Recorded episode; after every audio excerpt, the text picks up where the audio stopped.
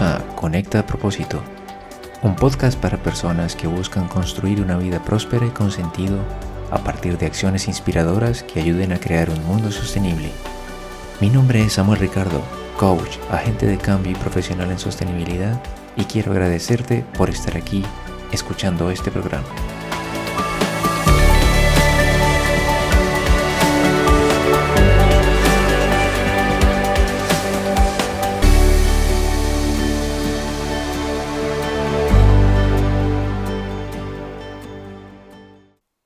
Este nuevo episodio de Conecta propósito, he tenido como invitada a Nadine Kovaiter, fundadora de Play Go Round.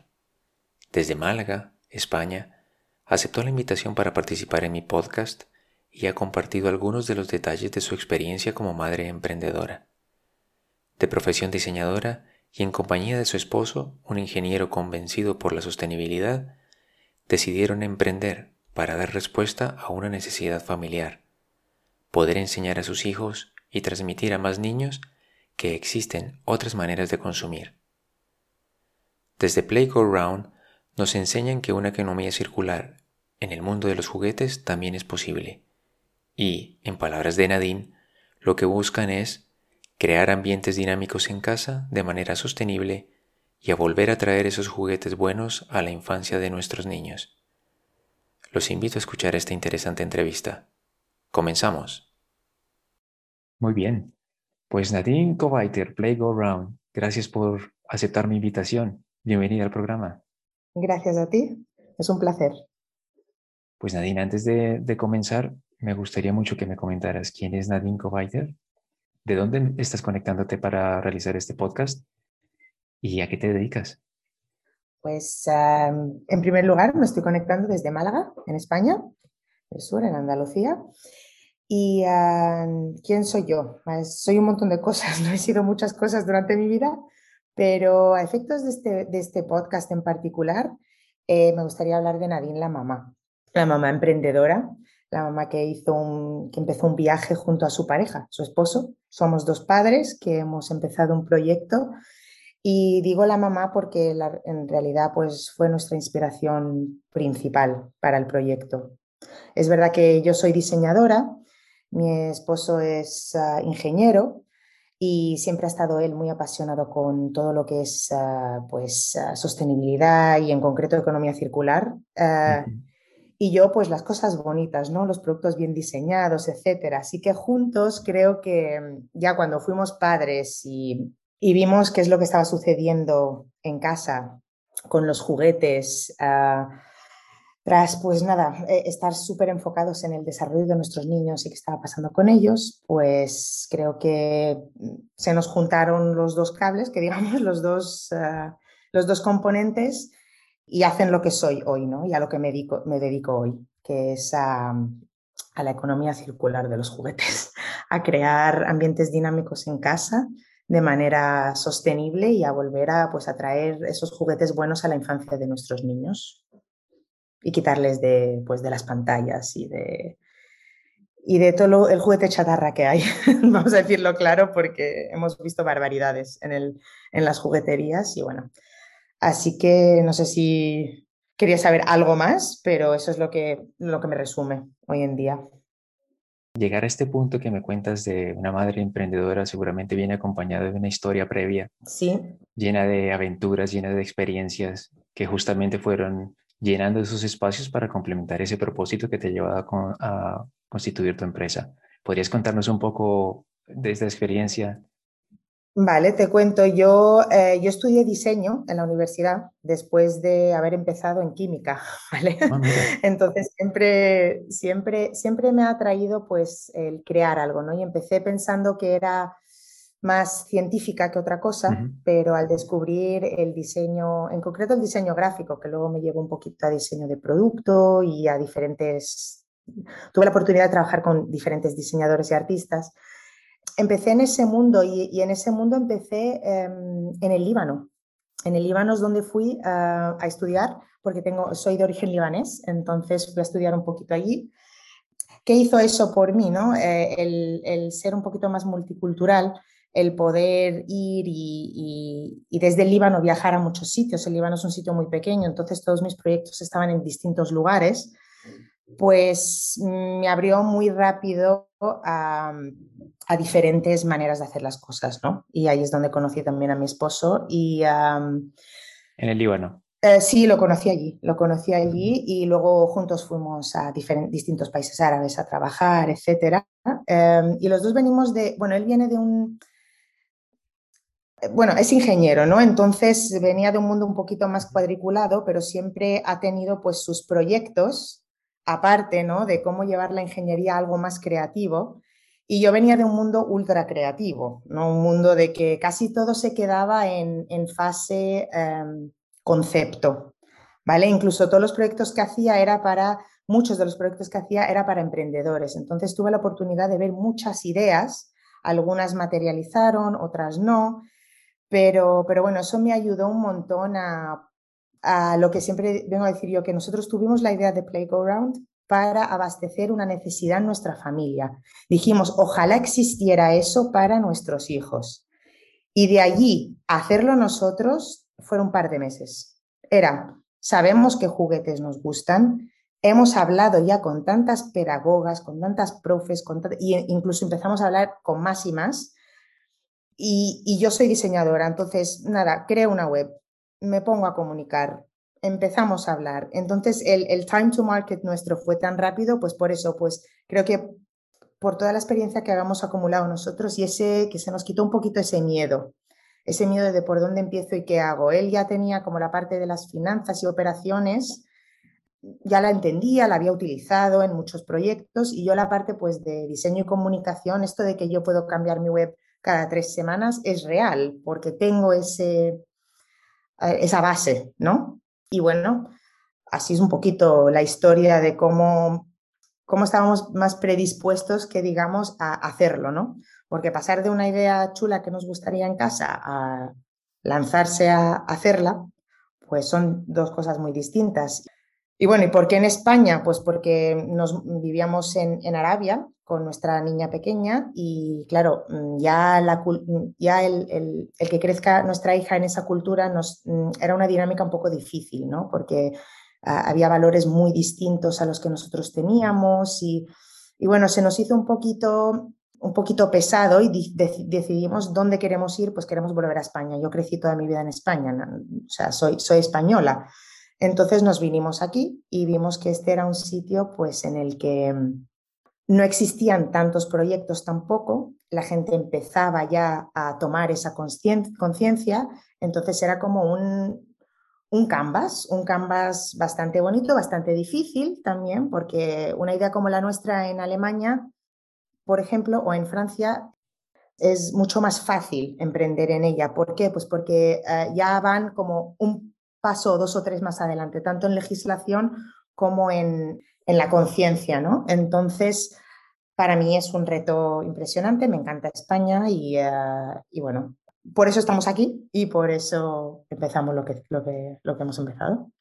¿Pero la idea surgió en el Líbano o surgió ya estando aquí en España? No, aquí, aquí, ya estábamos aquí. Mi eh, surgió de hecho cuando mi niña cumplió cuatro años y su hermanito tenía como 17 meses por ahí y, era, surgió eh, días después de su cuarto cumpleaños, cuando ya eh, le, porque le hicimos un cumple bastante grande y le llegaron pues más de 20, 20 y pico juguetes de distintos tipos, de distintos materiales. Eh, claro, algunos eran de su interés, otros era, wow, esta casa es fenomenal. Y en tres días ya esa casa no, no tenía ningún uso para ella, ¿no? Y empezamos, empezamos a notar eso de que o cabían ellos en la habitación o esa cantidad de juguetes. Y fue allí que creo que, vimos de que no era suficiente que nosotros empezáramos a tomar conciencia de nuestros actos, ¿no? De cómo reducíamos, cómo pensábamos en, el espacio, ¿no? También la idea de movernos de, de, una casa bastante grande allí a una mucho más pequeña aquí, pues nos hizo volver a pensar otra vez en cosas como el armario, para que yo necesito todo esto.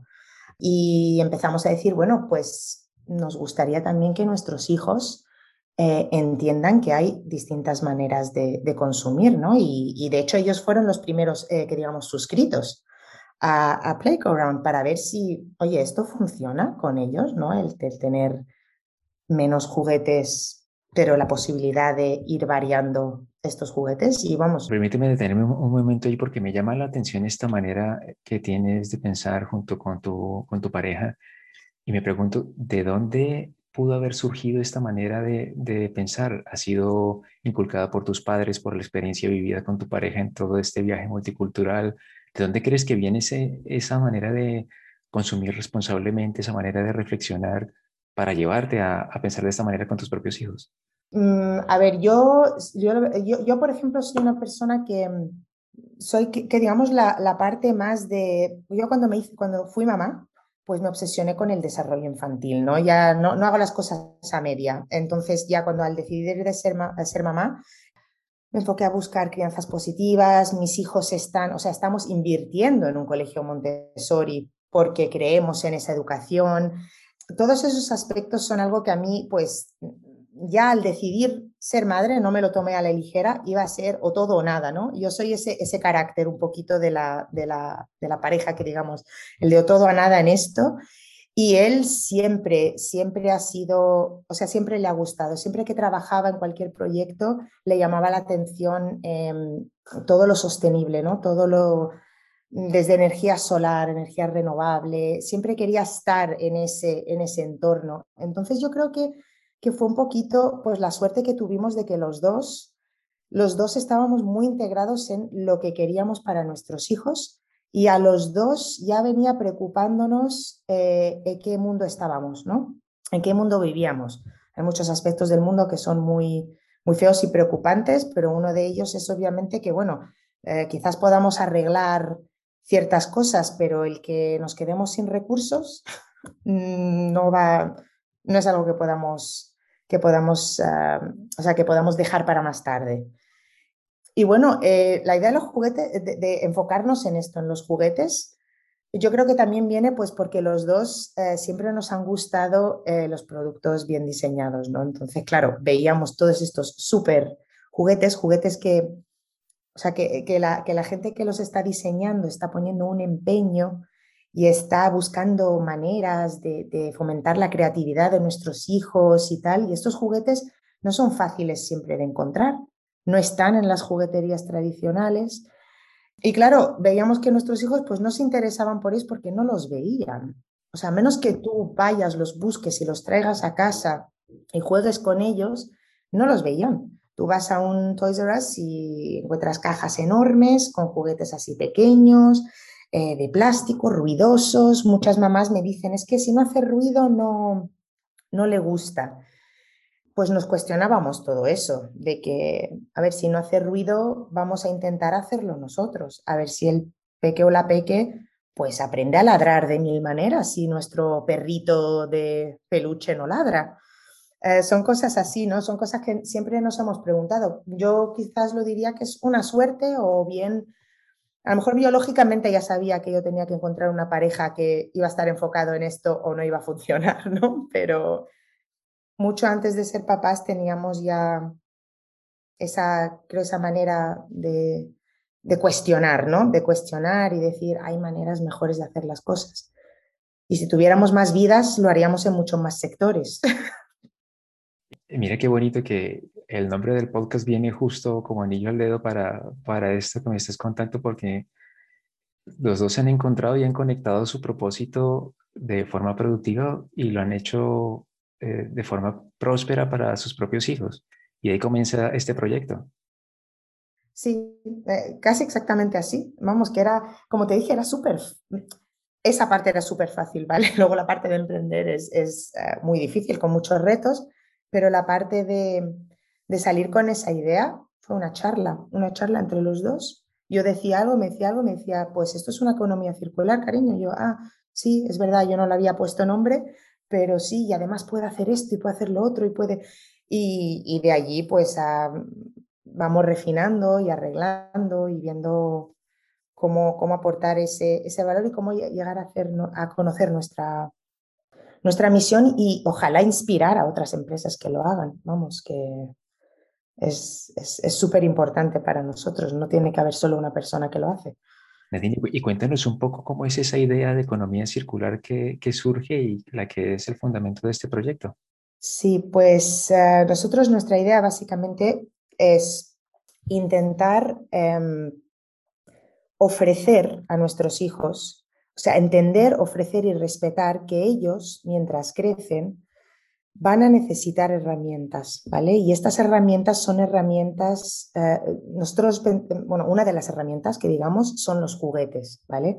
No vale cualquier juguete, tienen que ser juguetes buenos, juguetes diseñados para durar, para fomentar esas, todas esas habilidades que necesitas al crecer, ¿no? Y, el, y al decir que nosotros respetamos esto, respetamos que, que yo le compre uno o dos juguetes para poner en la estantería y esperar de él o ella que este juguete les vaya a durar un año entero es irrealista, es surrealista, o sea, no existe, ¿no? ¿Y qué van a hacer? Pues gravitar a pantallas, eh, necesitar de diferentes recursos, ¿no? Hoy en día son las pantallas, ya es como me ha aburrido esto, voy a ir a la pantalla, ¿no? Entonces nosotros lo que pensamos, y, y lo pensamos de manera así como casi muy natural, de decir, ojalá hubiese una manera de que pudiéramos tener tres o cuatro solamente, porque al final la concentración de un niño también se rige por todo lo que tiene a su alrededor, como todos nosotros, ¿no? El ejemplo que siempre pongo es tú te pones enfrente de Netflix sin saber lo que quieres y acabas una hora buscando lo que vas a ver y luego media hora quedándote dormido porque ya no puedes más. Entonces, es lo mismo lo que pasa en el cerebro de un niño, ¿no? Si tiene una acumulación y un montón de juguetes, es que no va a jugar con ninguno. Y es lo que está pasando, ¿no? Entonces pensábamos, ¿cómo podemos tener tres o cuatro juguetes a la vez? Pero que esos juguetes, cuando ya el interés se acabe, y cada niño tiene su ritmo y cada niño tiene sus necesidades, cuando ese interés se acabe, ese juguete, ¿qué vamos a hacer con él, no? O se acumula y se tira, o si tenemos mucha suerte, tenemos un primo o una prima que se lo podemos regalar, pero también se lo regalamos a ese primo y esa prima, que nos garantiza que ese primo y prima pues se lo vaya a regalar a otro niño y así mantener un, círculo, es mucho más difícil. Entonces dijimos, bueno, eh, lo ideal sería mandar una caja de juguetes con la que pueda jugar el niño o niña todo el tiempo que quieran, ¿vale? Todo el tiempo que dure el interés, siempre con el apoyo nuestro de, oye Nadine, no sé, mi hijo no está jugando con el memory, ¿cómo puedo invitarle a jugar con el memory? Pues nosotros estamos creando recursos, ideas a diario de cómo se pueden usar estos juguetes, maximizar, ¿no? Y luego al terminar con estos juguetes, nos los devuelven a nosotros. Nosotros nos encargamos pues de desinfectar, de mantener, de encontrar la pieza perdida, eh, de rehabilitar ese juguete si hace falta. Muchas veces nos vuelven en perfecta condición y lo que hay que hacer es desinfectar y revisar y asegurarnos que están bien. Y luego estos juguetes pues vuelven a nuestro, a nuestro sistema y rotan a otros niños. Entonces lo que estamos creando es que un juguete bien diseñado en un año, digamos que se cambian cada mes, por ejemplo, pues esté llegando a al menos 12 niños. 12 niños están jugando con ese solo juguete y están jugando el tiempo necesario, no un tiempo predefinido por nosotros. Tienes dos semanas, o si no, va a ir a otra familia, o tienes dos meses. Es un tiempo que ellos deciden y el tiempo ese en el que ese juguete va a pasar a la historia. Y muchas veces son tres semanas lo que dura un juguete. Si tenemos suerte, a veces son incluso una semana. Entonces, lo que creamos es eso, pues las pautas ideales dicen que de dos a cuatro juguetes a la vez para, su concentración, que jueguen con ellos y luego se intercambian por otros distintos. ¿Qué sucede? Pues que van creciendo, van creciendo con ellos los juguetes. Cada vez que me piden una caja distinta, se ve que es el puzzle que hizo la última vez o la vez anterior. Oye, lo hizo bien, lo terminó, pues entonces vamos a pasar a otro, a otro que le rete un poquito más. Y de esa manera, pues respetamos la infancia, respetamos el juego en casa, el material de ese juguete y nuestro medio ambiente. Y al mismo tiempo, pues lo que queremos es generar pues esa idea de cuidado en los niños, ¿no? de cuidar el material. Y me encanta a mí, siempre digo, uno de los momentos más dulces que, he vivido con este proyecto, o varios ya, es cuando los niños me dicen, eh, eh, me mandan audios. Eh, Nadine, ¿te acuerdas de ese parking que me mandaste hace tres, hace, hace uno, bueno, no me dice tres meses, hace, un rato? Quiero volver a jugar con ese parking ahora. Todos los juguetes que me han mandado están muy bien y están en sus bolsas.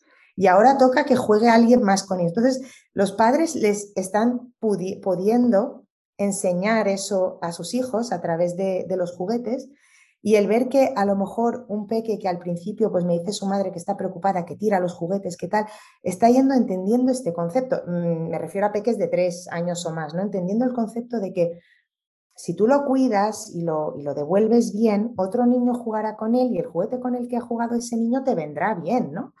Generar también esa dinámica y ese, ese razonamiento en el niño de que existe otra manera.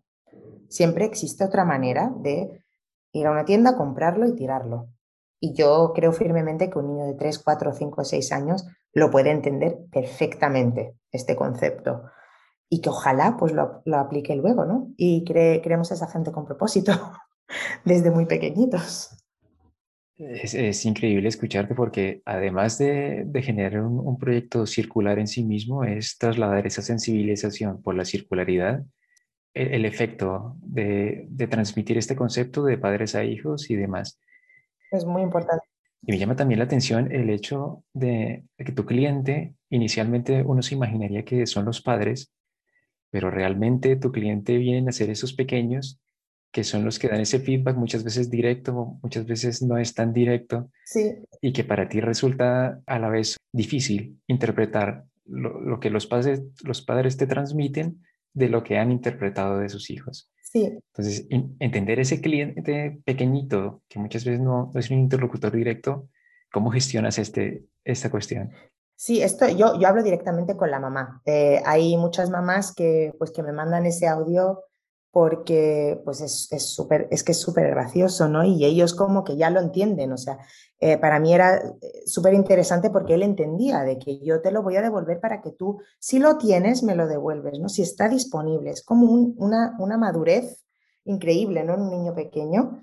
Yo, yo siempre propongo los juguetes a los papás y cuando llega a, cierto, a, a una cierta edad los pequeños, sí que les digo a las mamás, porque nosotros creemos también que ellas, eh, obviamente los padres tienen ese control de, decir, pues yo creo que le gustará esto a mi peque, pero también me gustaría fomentarle un poquito más los puzzles, ¿vale? Que si le enseño yo la juguetería al peque, mm, quizá me va a decir, pues los coches, eh, va, a elegir ciertos juguetes, ¿no? Entonces nosotros mandamos esas opciones y muchas veces, sobre todo los niños que llevan con nosotros mucho tiempo y ya vamos entendiendo cómo, cómo van creciendo, ha llegado puntos que les he dicho a las mamás, si queréis vosotras, enseñarle estos seis juguetes y que él elija los dos, o ella, o elija los cuatro.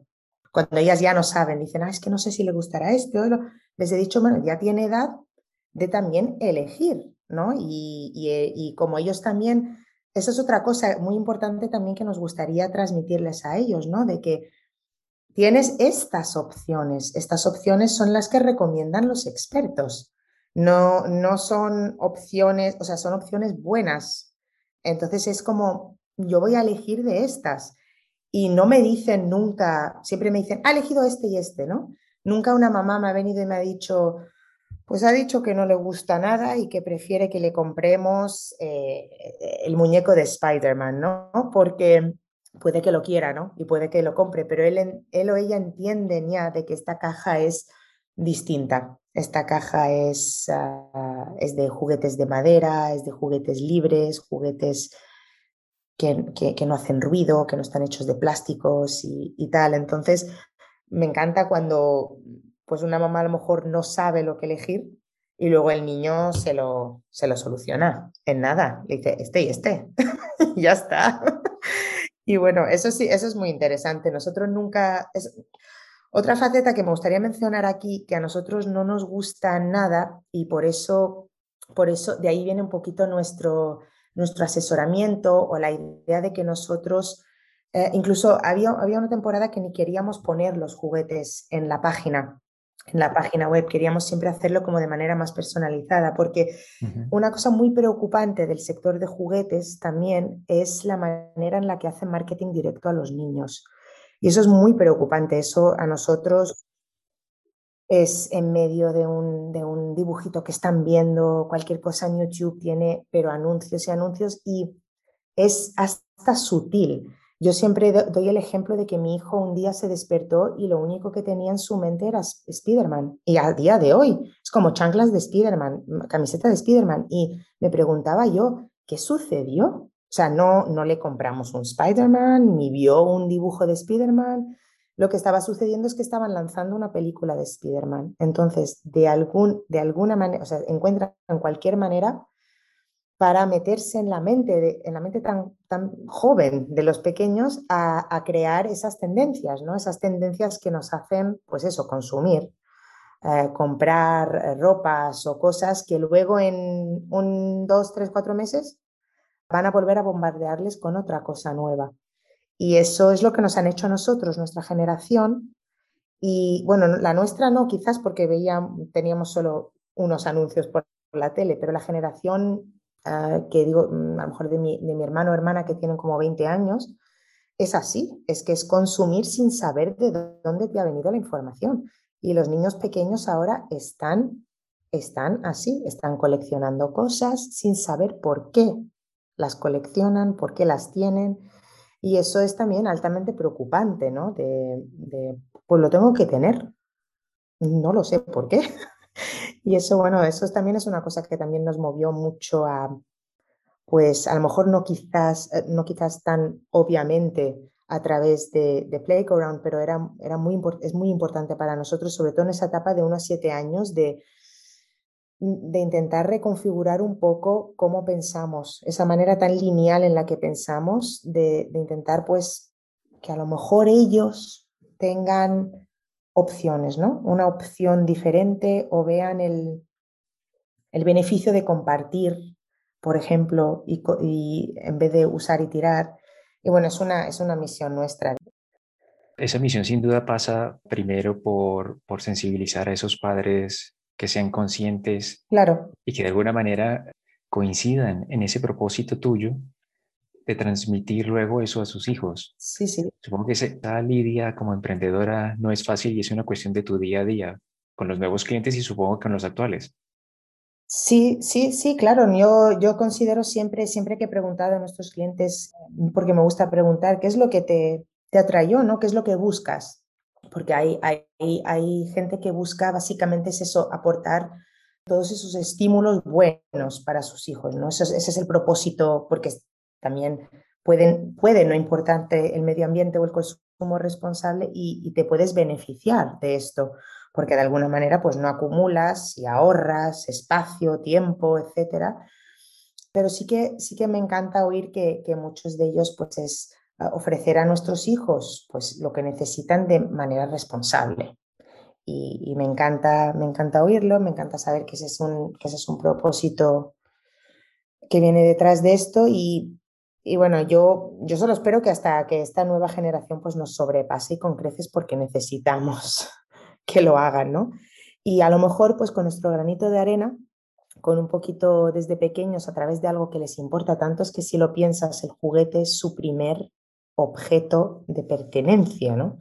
Bueno, le pertenece su ropa, tal, pero ¿qué es lo que más le importa? ¿Qué es lo que menos comparte? El juguete, ¿qué es lo que es mío, ¿no? Y es, entonces, si podemos romper un poco con eso, para mí es como una base, pues, insuperable. A, a, nosotros nos pasa con nuestra ropa, ¿no? No estamos acostumbrados a compartir armario. Y es muy difícil meterte en ello, pero ¿por qué? Porque estamos acostumbrados a eso, ¿no? De que pues, esta es mi camisa y esta es mi chaqueta y me gusta mi chaqueta y tal. Aunque luego vaya a comprar otra mañana y pasado mañana y etcétera. Y lo mismo pasa con los juguetes y que si podemos romper con eso, pues quizás estemos llegando pues un poquito más cerca a ese mundo pelín más sostenible por lo menos porque porque lo tienen crudo los, los, niños, los niños del futuro. Sin duda, sin duda. Y los presentes, y los presentes lo tienen crudo. Los presentes, sí, sí, los mayores del futuro, digo, los niños de hoy y los mayores del futuro eh, tienen una tarea difícil. Nadine, me comentabas que tus juguetes tienen ciertas características que me gustaría resaltar y que nos comentaras un poco, porque supongo que dentro de, tu cadena de valor buscarás incluir proveedores eh, igualmente sostenibles. Cuéntanos un poco de esto, por favor. Sí, em, de momento, de momento lo que hemos hecho es, pues, principalmente regirnos, pues, por esos, como te dije, esos diseñadores de juguetes mayormente de madera. Intentamos, en medida de lo posible, que sean de, madera responsable. Pero lo que más, lo que más, más busca, o, si es de plástico, de algún plástico que sea plástico reciclado, libre de tóxicos, etcétera. O sea, empresas que buscan ese, ese tipo de juguete tienen que ser juguetes bien diseñados eh, con un propósito, ¿no? Juguetes que tampoco dirigen al niño muchísimo, ¿no? Un juguete, la, mayoría son libres, incluso los juguetes de, rol, juego simbólico que parecen como la cocinita, simples, con, menos cosas para incrementar pues, la imaginación de, un niño. Hay un montón de artículos que, explican qué tipología de juguetes, ¿no? De momento nosotros hemos creado nuestra biblioteca basándonos pues eso, en, crear un amplio abanico de habilidades, ¿no? Muchos juguetes de motricidad fina, de juguetes sensoriales, juguetes de juego simbólico, juguetes que combinan varias de estas cosas. Eh, y de momento estamos utilizando pues proveedores conocidos, ¿no? Hay, hay ciertas cosas que tenemos que tener en cuenta. Una de ellas es la durabilidad, ¿no? Entonces buscamos esos proveedores e incluso yo siempre lo digo, muchas veces si se rompe un juguete, yo el, principal culpable va a ser el proveedor, después el niño, ¿no? Es como voy a revisar antes de decir a la familia, oye, pues ha sucedido esto, ¿qué vamos a hacer? Es mándamelo porque tengo que ver si eso es un problema. O sea, si un niño de dos años ha podido romperlo, si lo ha tirado un tercer piso, lo entiendo, ¿no? Pero si ha podido con su mano romperlo, es que algo falla, ¿no? Algo falla en el diseño de este juguete. Y revisamos nuestros proveedores a diario, este nos vamos a quedar con este, con este no, etcétera. Eh, vamos a empezar una nueva etapa también de buscar pues gente como más locales, proveedores más locales. Nuestro, tienen que ser juguetes certificados, entonces hemos tenido que pasar de algunos juegos increíbles de artesanos y tal, porque todavía no tienen esa, esa certificación, ¿no? Porque es muy importante que venga con su manual, etcétera. Y una cosa que me, gustaría recalcar es, que ojalá, a día de hoy todavía no lo hemos encontrado, que existan pues esos proveedores que facilitan un montón el recobrar una pieza de un juguete.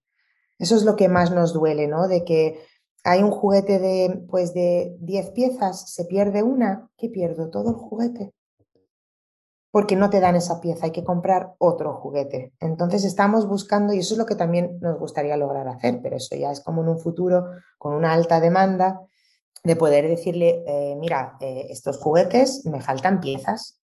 Mm, hacer una pieza es mucho más sostenible que hacer un juguete entero y tirar uno, ¿no? Y entonces buscamos eso. ¿Qué, qué sería lo ideal? Pues ir fabricando nosotros todos los juguetes que vemos que funcionan, todos los juguetes que aportan, que ayudan, tanto para niños con necesidades especiales y particulares como para cualquier otro. ¿Por qué los diseñaríamos? Pues por esa misma razón, ¿no? De que si se rompe este juguete, sé cómo repararlo. Sé cómo repararlo, sé por qué se ha roto, sé cómo rediseñarlo para que no se rompa. Y, y bueno, son juguetes normalmente que no son, no son muy baratos, si los vamos a comprar y tal, pero, pero bueno, siempre estamos en búsqueda de más y más proveedores y más y más maneras de, de lograr, pues eso, hacer una biblioteca más y más amplia. Y buscando un poco vincular la circularidad en toda tu cadena de valor, por lo que veo, ¿no?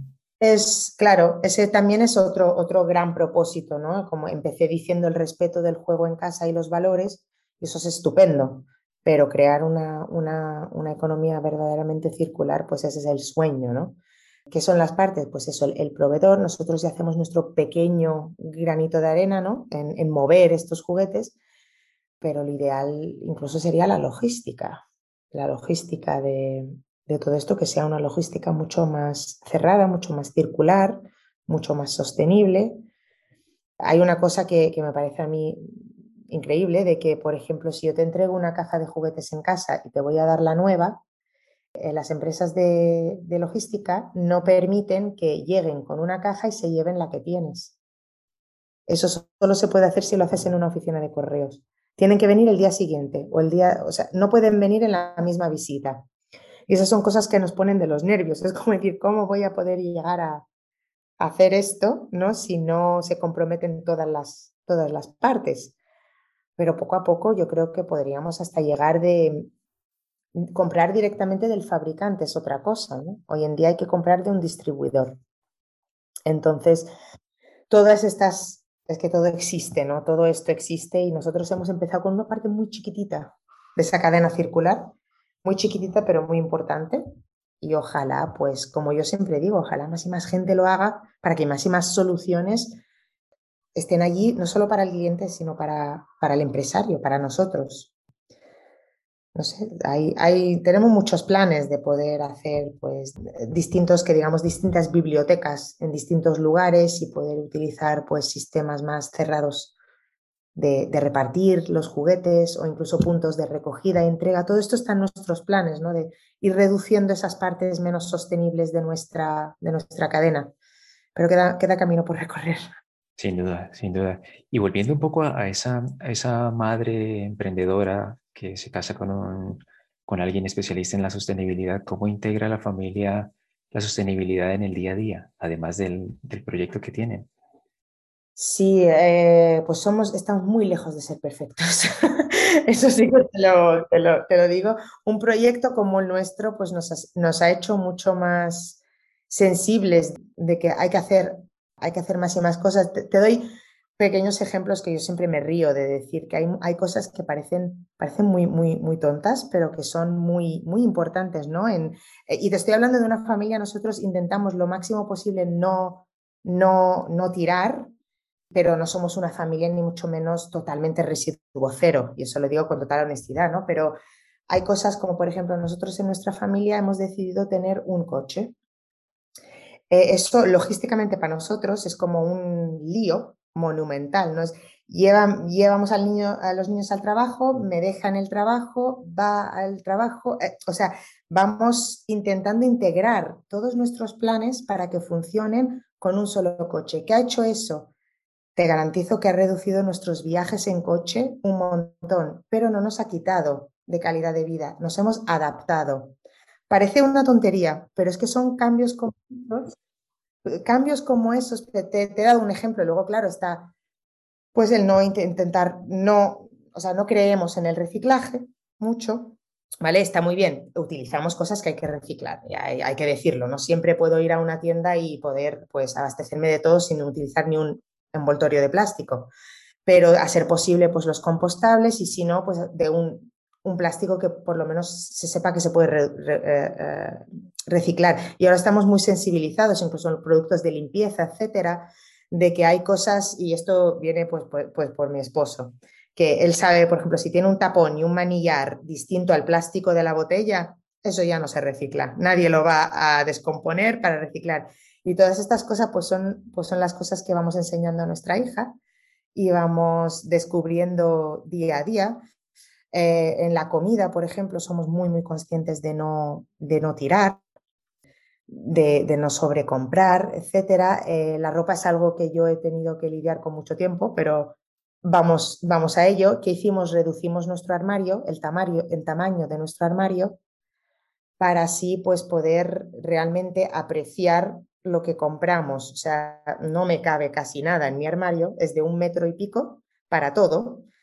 Y eso pues me ha hecho volver a pensarme, oye, ¿y este abrigo? Si quiero, una, quiero un abrigo nuevo, por ejemplo, pues que me encanta mi abrigo y no me van a caber los dos. Son cosas tan pequeñas, que parecen tan pequeñas, que son cosas que así que intentamos día a día hacer.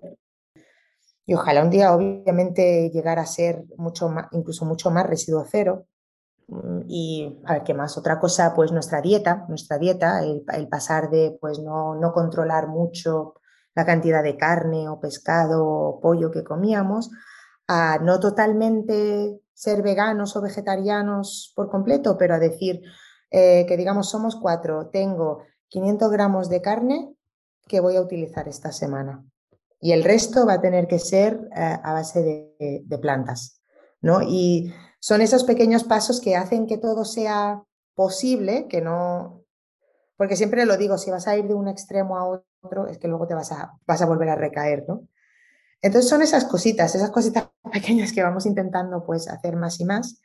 Y tengo, pues tengo la suerte de que, de que mi pareja pues nos cuenta a diario, eso no se recicla, eso no se puede descomponer, esto no lo, no lo, no lo vamos a hacer así. Y también pues la gente alrededor mía, nosotros venimos en un entorno, mis hijos están en un colegio Montessori, la gente alrededor mía pues hay muchos vegetarianos, hay mucho huerto ecológico que te trae la cesta de verduras sin ningún tipo de packaging. Todas esas cosas, esos granitos de arena, ¿no? Para eso, para reducir un poco nuestro impacto. La casa, otra cosa. No nos hemos mudado a una casa más grande, vivimos en 70 metros. Por eso, porque realmente mis hijos no necesitan cada uno una habitación, cada uno una luz, cada uno un... De momento no lo necesitan. Entonces, ¿para qué? estas son decisiones que creo que todos podemos tomar relativamente fácilmente. Pero bueno, ahí están, esas son algunas. Bueno, y de lo que comentas también, además del, del, aspecto ambiental, que la mayoría de las cosas que has comentado inciden en lo ambiental, creo que es la importancia de ese diálogo permanente con tu pareja en torno a una ecología familiar y en la parte social, interna familiar también, ¿no? Eh, sí, sí, eso, eh, la verdad es que un proyecto como el nuestro eh, nos está ayudando mucho a mantener ese, ese diálogo, ¿no? porque ya compartimos cosas sobre el medio ambiente, sobre el impacto social. O sea, hay cosas que nos están abriendo los ojos, como estamos, por ejemplo, hablando con muchos peques y familias con necesidades especiales, porque pues ven mucha utilidad en probar distintas cosas ah, para sus peques y, y eso nos ha abierto los ojos a pues muchos, muchos muchos problemas sociales con, con, todo lo que está pasando pues, con la, eh, atención temprana, cuántos niños las están, la están recibiendo, realmente cuánto ayuda una, cuántos niños tienen acceso a pedagogías alternativas o activas, etcétera. Entonces, pues es súper chulo porque parece, aunque parece, parece, algo cerrado, luego, claro, vas abriendo. Em, mm, en tres días voy a hacer un taller de economía circular a la clase de mi hija y luego espero que en, unas semanas también a otros, a otros colegios y eso lo voy a hacer pues altruísticamente, ¿no? Es como lo voy a hacer porque pues me interesa, me interesa hacérselo a, la clase de mi, de mi, hija y luego se puede, se puede multiplicar y lo pueden hacer distintas personas, pero ese tipo de, ese tipo de retos, em, o sea, me está, me está costando la vida intentar cómo, cómo hago que peguen atención niños de seis años, ¿no? Y es súper interesante porque, porque, claro, yo digo que voy a, que mediante Play Go Round pueden entender estas cosas y está muy bien, pero si puedo ir un pasito más adelante, más adelante, pues estaría, estaría genial. Y, bueno, es que hay mil cosas que se pueden hacer, mil cosas que pueden hacer los ayuntamientos. Existen las bibliotecas, las bibliotecas de juguetes no existen todavía. Y si pudieran existir, Claro, nosotros de momento somos un modelo de suscripción que alguna gente, no todo el mundo puede tener acceso a hacerlo, es, asequible, pero no todo el mundo tiene la posibilidad y si pudiera ser incluso más inclusivo y de una manera mucho más grande, pues para nosotros genial y fenomenal, ¿no? Además que es un, modelo disruptivo, porque si bien es cierto, estamos acostumbrados a las suscripciones eh, de todo tipo y, a pagar sin ningún miramiento suscripciones en otros ámbitos, pero en los juguetes es, es, lo veo nuevo, sí. porque soy suscriptor, lo vi nuevo, me llamó mucho la atención y no me lo pensé, te lo confieso. Pero solamente creo que los que tenemos ese, esa habilidad de, de pensar de otra manera, eh, acogemos un poco estas ideas y supongo que, que, estás encontrando un poco de barreras en este sentido para enseñarle a la gente que hay otra manera de consumir. Por supuesto, por supuesto, porque nosotros siempre decimos que la idea de se puede alquilar un juguete así por, por alquilarlo, creo que existe ciertas y de hecho puede que algún día pues sí que podamos, sí que pueda alguien entrar a nuestra página que le guste un juguete y alquilarlo así de, de una vez, ¿no? Pero la idea de, de, la suscripción al juego pues encaja en, los dos ámbitos, ¿no? De si tú estás suscrito al juego, tienes esa, esa suscripción que te mantiene a ver, como de, en los pies en la tierra, ¿no? De que yo no lo voy a comprar porque puedo acceder a algo similar o algo igual el mes que viene, lo puedo cambiar.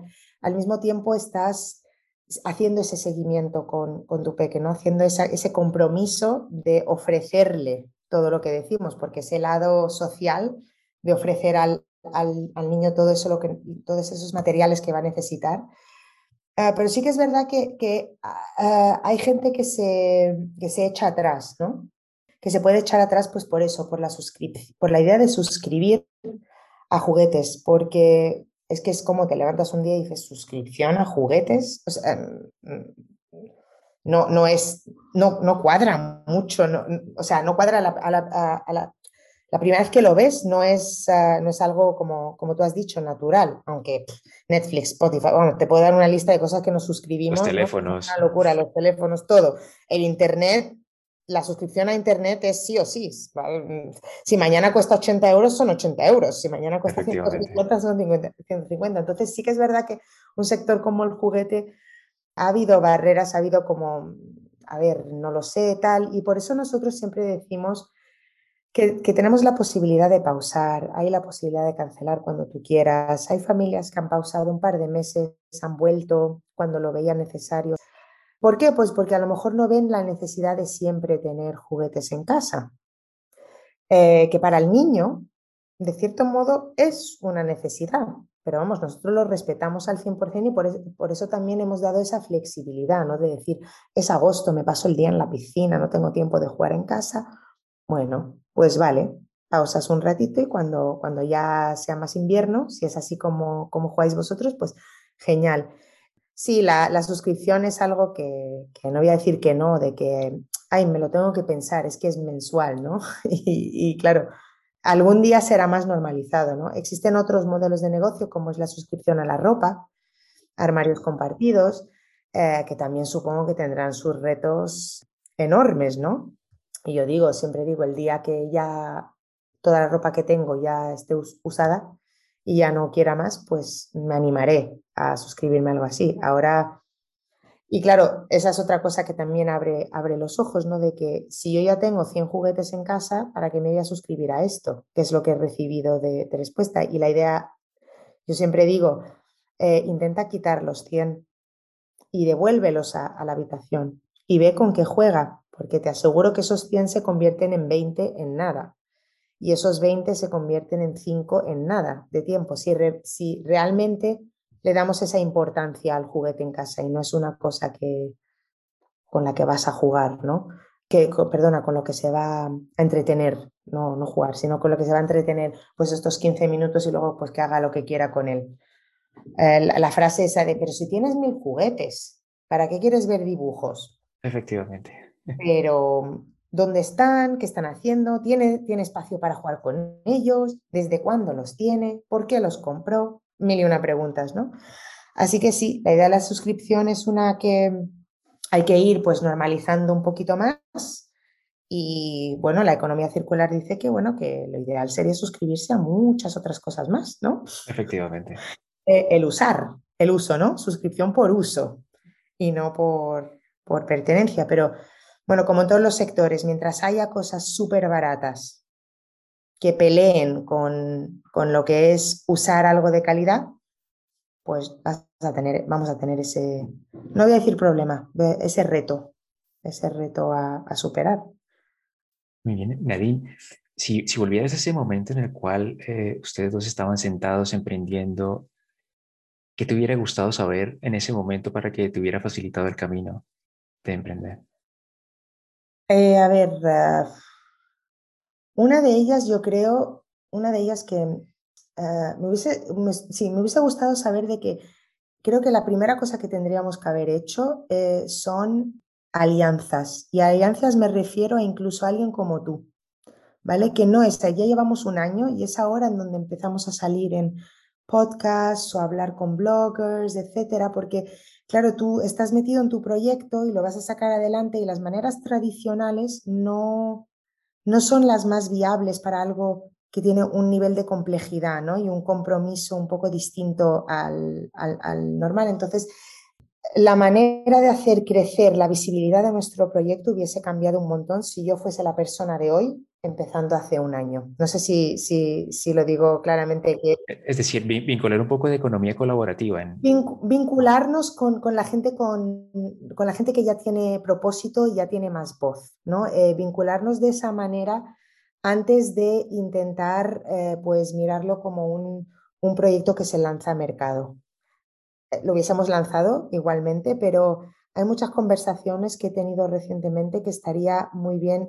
Puede que no estaba preparada en ese momento también, no, no voy a decir que no, yo he aprendido un montón con mi proyecto y la, confianza ¿no? de un emprendedor que empiezas, siempre lo digo, recientemente gané un, un programa de aceleración, pero era por, porque, jolín, me costó un año y pico y el programa de aceleración para hacer un pitch de un minuto de lo que hago.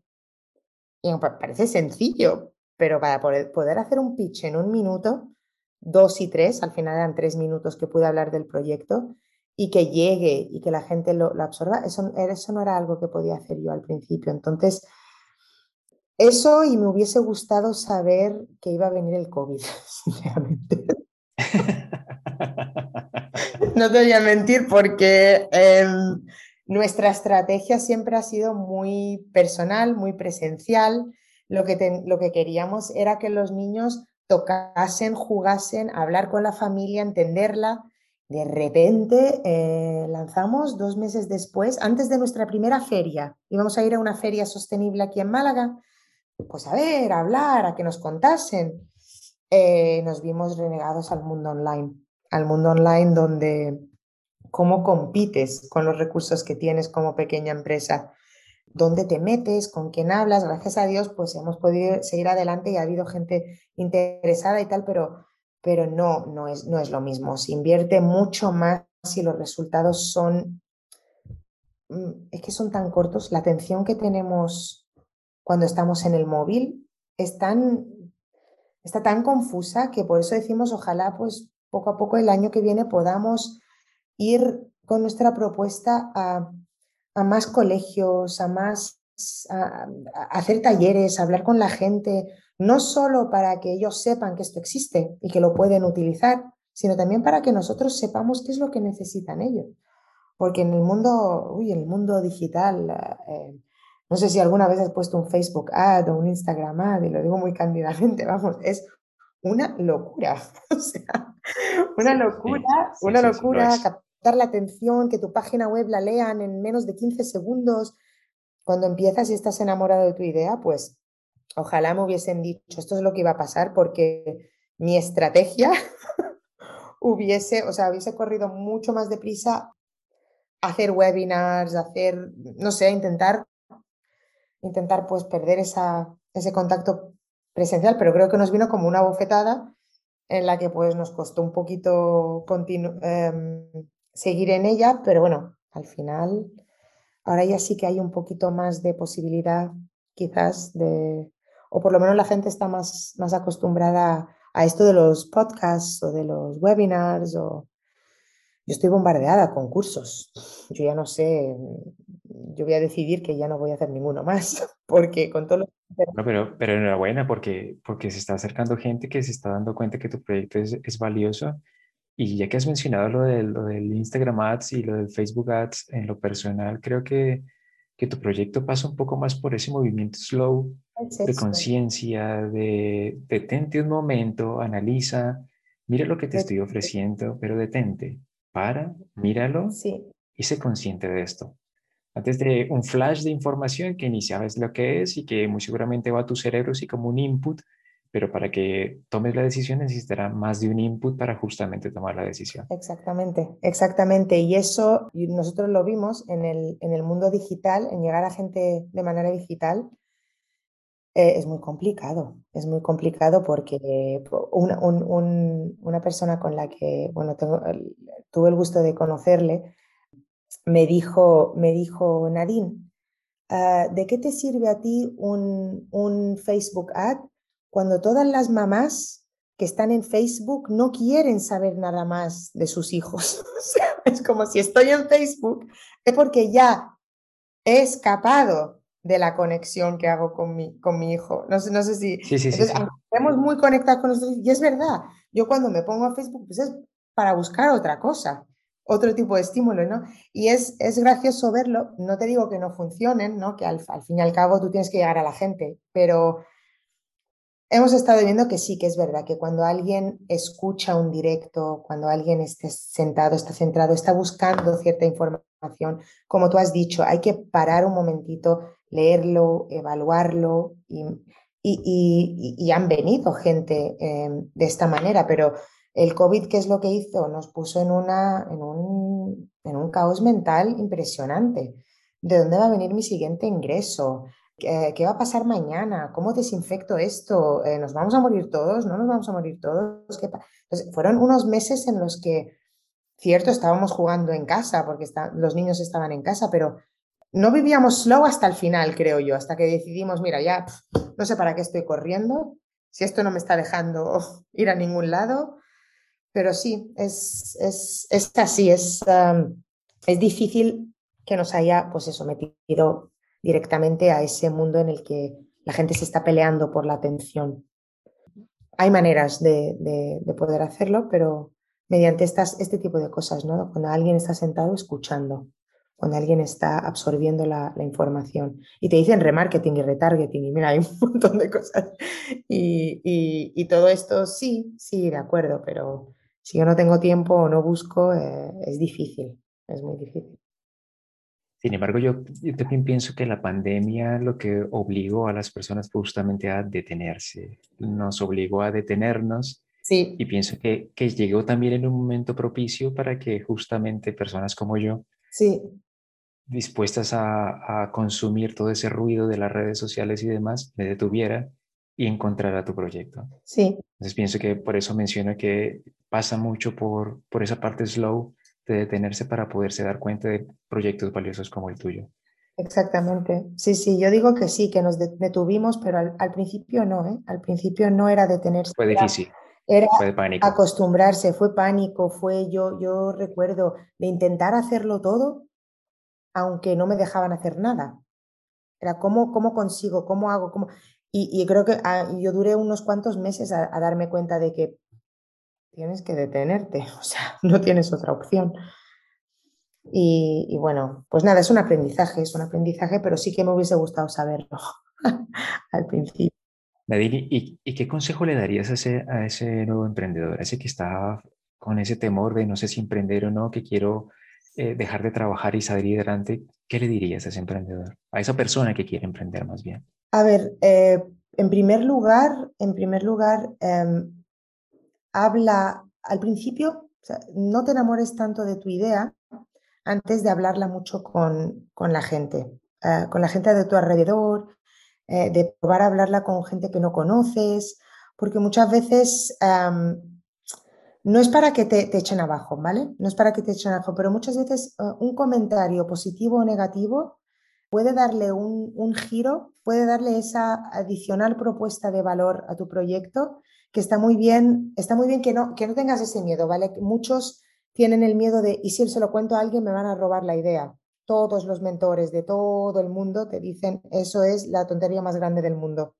Porque, vamos, que si mañana alguien quiere coger mi idea y hacerla y tiene mil millones de euros, pues lo va a hacer, lo va a hacer mejor, no mejor, lo va a hacer más rápido y va a llegar, ¿no? Yo no puedo hacer nada al respecto. Entonces, contarla, contarla y escuchar a la gente y lanzarse, lanzarse, porque muchas veces el emprendedor pues eh, piensa en 100 ideas y de esas 100 ideas una o dos la hago, no la hago, no, y, al final acaba pues como en un bucle, ¿no? Porque hemos estado nosotros allí, hemos, estuvimos un par de años, esto, lo otro, lo llevamos a cabo, no llegamos a hacer un, un mínimo producto viable, hacerlo, lanzarse, intentar ver si alguien lo compra, si, si con, con, ese, con ese mínimo producto viable, ¿no? Con, de verdad, con una manera muy, muy lean.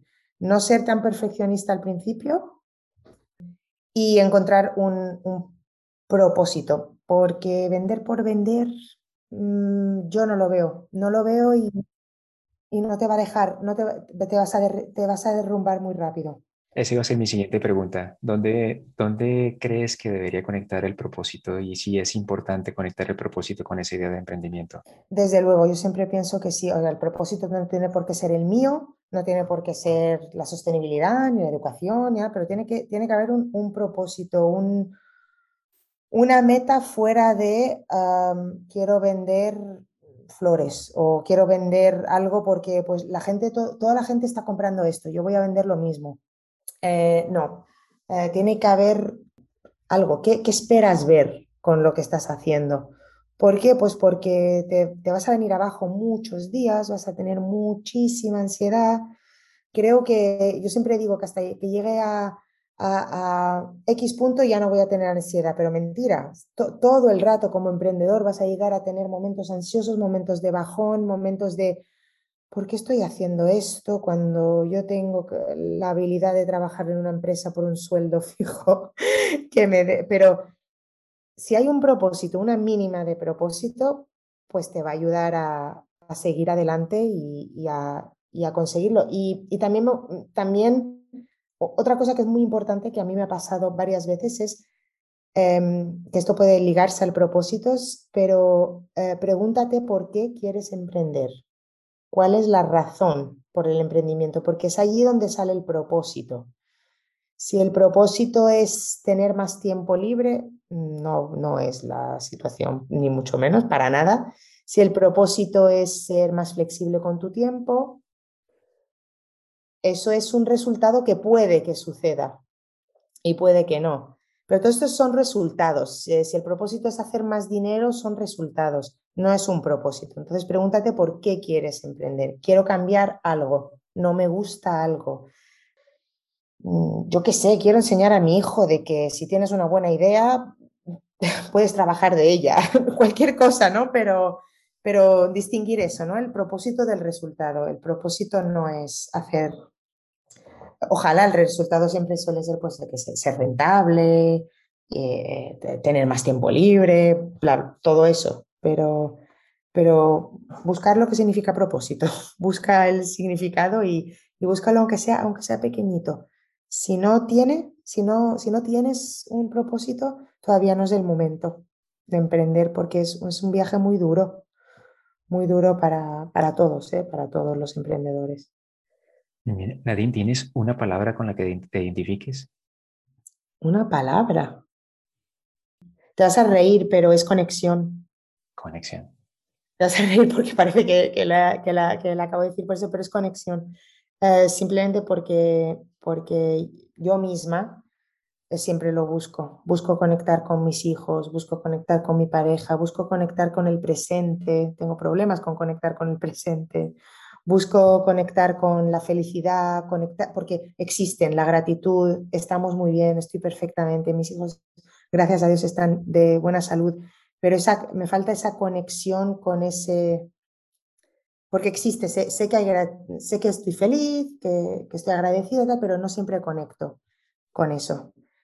No siempre conecto con ese, con ese estado, ¿no? Y no sé si es conexión realmente la, la palabra, pero, sí, ver lo que tengo enfrente mía y conectar con ello. Me cuesta mucho, me cuesta mucho. Y desconectar, ¿verdad? Entonces, conectar, van unidas, pero creo que sería esa, la verdad. Y, por eso también me gusta el nombre de tu, de tu podcast, Conecta con el, con el propósito, ¿no? No es solo encontrarlo, también encontrar algo, pero como no conectes, no, no has llegado, ¿no? Pero sí, sí, la conexión, diría yo. Muy bien, pues Nadine, créeme que ha sido un verdadero placer hablar contigo, pero antes de, cerrar esta comunicación me gustaría que nos comentaras dónde puede encontrarte la gente, en redes sociales, en tu página web, cuéntanos en dónde estás. Sí, eh, tenemos pues eh, nuestra página web y estamos en Instagram, estamos en Facebook eh, en Instagram es donde mejor estamos, que digamos, porque allí es donde hacemos más los directos y donde hay más, más actividad. Entonces yo diría que... Es, es arroba... Arroba play go round. P-L-A-Y-G-O-R-O-U-N-D. Lo pueden buscar play go round. Eh, y nuestra página web pues sería www, se playgoround tal cual, punto es. Es la más fácil de llegar. Estupendo. Sin embargo, colocaré estas señas que nos das en, las notas del episodio para que lo encuentren. Sí. Y de nuevo, créeme que ha sido un placer. Igualmente. Contigo, lo he disfrutado muchísimo, he aprendido muchísimo. Igualmente. Me Te deseo lo mejor de los éxitos, Nadine. Muchísimas gracias. Muchas gracias a ti también. Que sea un podcast que, pues, que ayuda a mucha gente a conectar con su propósito. Espero que sí. Que es importante. Muy bien, Nadine. Pues hasta la próxima. Venga, gracias. Gracias por quedarte conmigo. Si te ha gustado este episodio, es momento de compartirlo con tus amigos o en tus redes sociales. Encontrarás el resumen de cada episodio en samuelricardo.com. También podrás seguirme en Twitter y en LinkedIn. Hasta la próxima.